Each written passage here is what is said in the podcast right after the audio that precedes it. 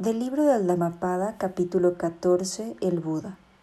Ni un torrente de monedas de oro hace la felicidad levantando placeres sensuales. De pequeñas dulzuras y penas son los placeres sensuales. Conociendo esto, el hombre sabio no encuentra felicidad ni siquiera en placeres celestiales. El discípulo del todo iluminado se deleita en la aniquilación del apego.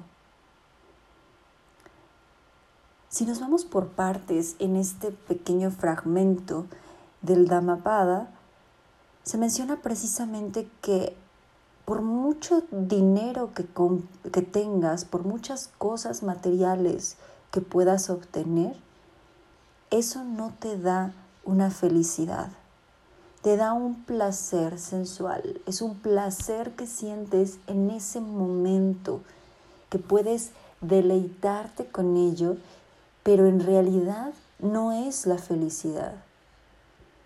El, que puedas alcanzar ciertas metas y que si tu meta es tener tu casa, viajar por el mundo, eso te da placeres sensuales. Si tú vas más allá de ese placer, las mismas situaciones, las mismas circunstancias te pueden dar una felicidad, pero no por haberlo alcanzado, sino por la experimentación de lo que te ha dejado.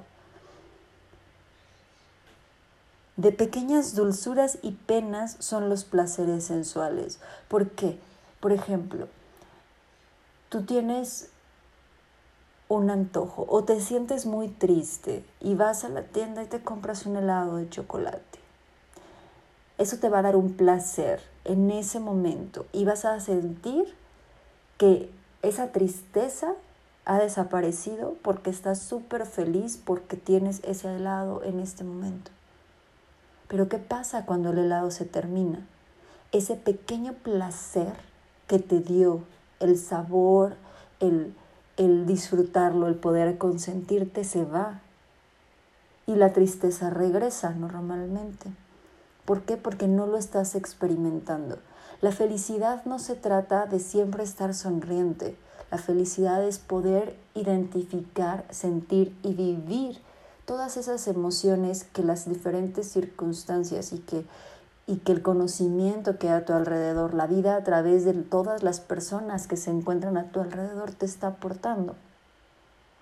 Entonces, esas pequeñas dulzuras, ese pequeño helado, te fue bien, pero solamente es un placer. Y es importante que reconozcamos esa diferencia. No quiere decir que lo mejor sea vivir tu vida sin esos placeres. Disfrútalo, pero date cuenta de que es momentáneo.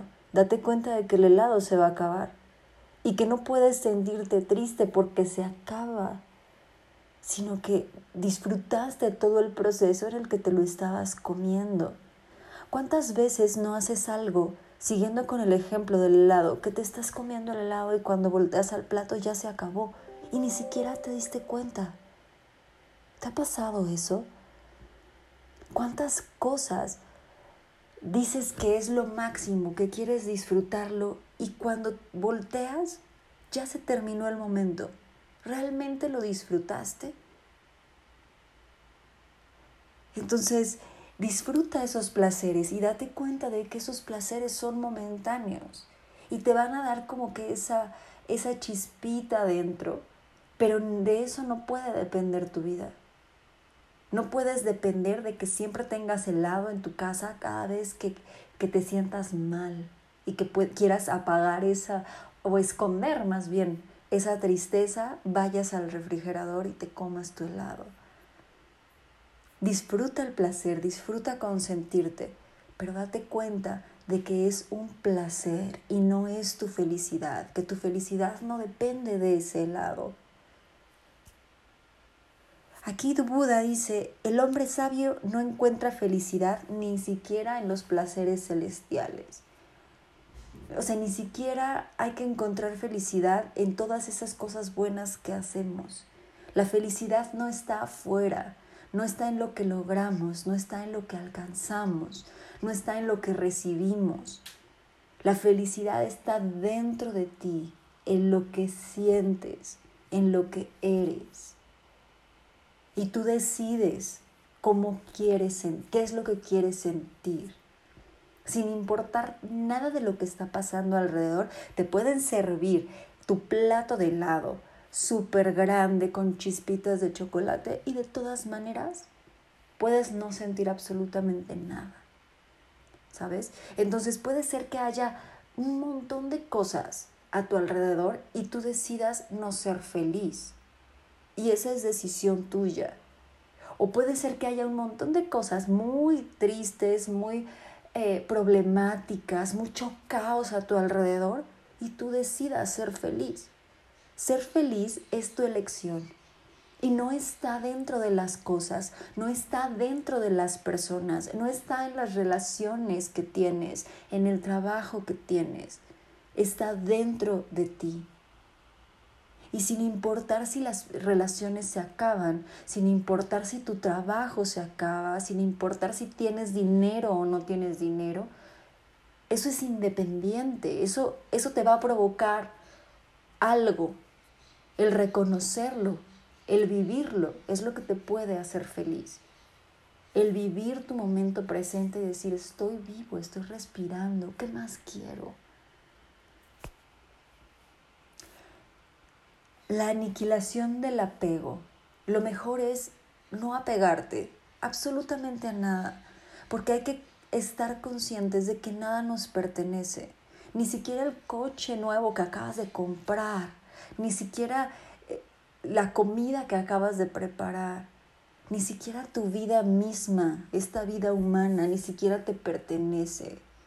Tú no puedes decidir en qué momento irte no puedes decidir en qué momento se acaba todo, porque aun cuando hay una persona lo suficientemente valiente como para intentar quitarse la vida, si la divinidad no quiere, no se muere.